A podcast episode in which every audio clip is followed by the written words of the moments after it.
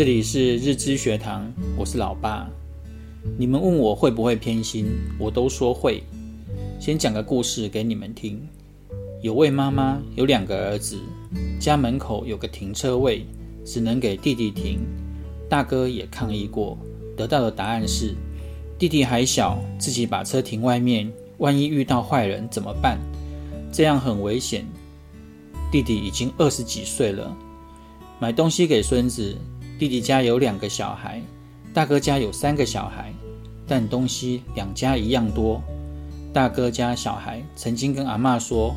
我们家多一个小孩，阿嬷说两家给一样多啊。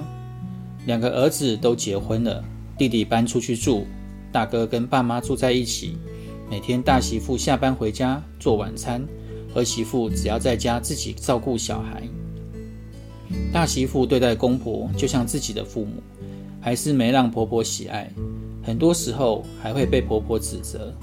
大哥认为大媳妇已经做得很好了，所以常会站出来袒护自己的老婆。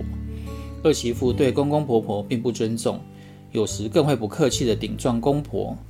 有一回，大哥就问妈妈：“为什么二媳妇这样？”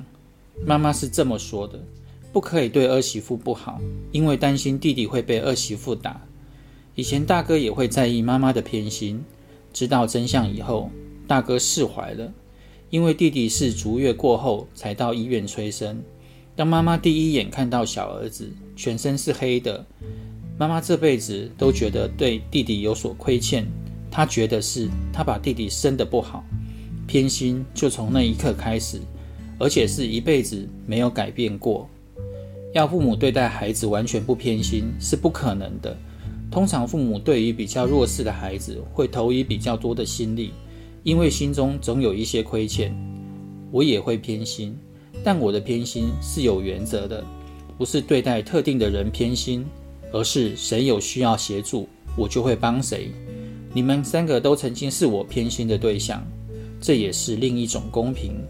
希望对你们有帮助，我们下回见，拜拜。